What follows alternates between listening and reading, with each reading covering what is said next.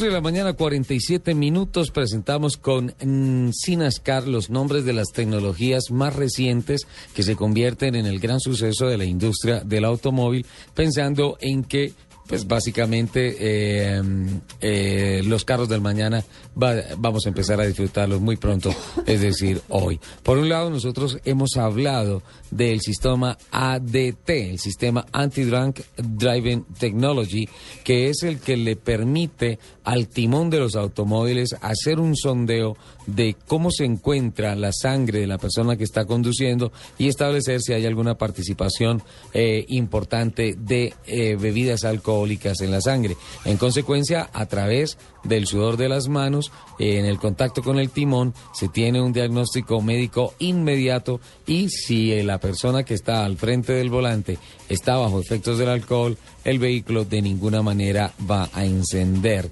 Eh, por otro lado, eh, los sistemas de aproximación, de lectura y de comunicación entre los vehículos y los semáforos que está buscando que el sistema eh, le permita a los carros tener un tránsito inteligente para no estar deteniéndose en cada semáforo por donde se esté transitando y pues se tenga una eh, regulación en la velocidad que le permita hasta mm, mantener y evitar trancones y evitar formar parte de trancones en una ciudad. Por última parte, el sistema que eh, busca poner una, unos sensores en los automóviles que anuncien que se está transitando por un sector en donde cerca de la vía hay niños. Esto con relación a las alarmas que deben producir para los conductores de los vehículos que deben inmediatamente bajar la velocidad y tener mucha más atención.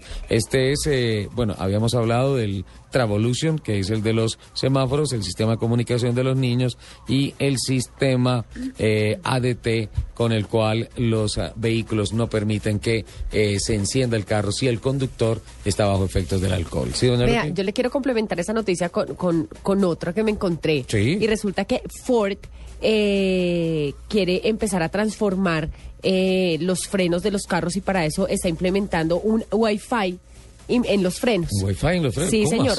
lo que lo que hace es que todos los todos los automóviles van a estar eh, con un computador a bordo, ya que estamos entrando en toda esta era de la tecnología, y los frenos van a tener unos dispositivos Wi-Fi que se activan y las, le envían señales a los demás automóviles para que sepan que ese, que ese auto se está deteniendo o está detenido y así poder evitar eh, muchos accidentes que ocurren, sobre todo cuando hay baja velocidad. Además, o sea, baja visibilidad. O sea, dos comunicaciones: el de la luz para el conductor, el de la luz roja para el conductor y el del transmisor Wi-Fi de los, frenos a los otros carros. Claro, lo que pasa es que además eh, tiene la detección muchísimos metros antes.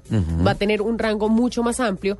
Entonces, tú sabes que en la carretera por donde vas, digamos a unos 200, 300 metros, 500 metros, eh, hay un auto detenido.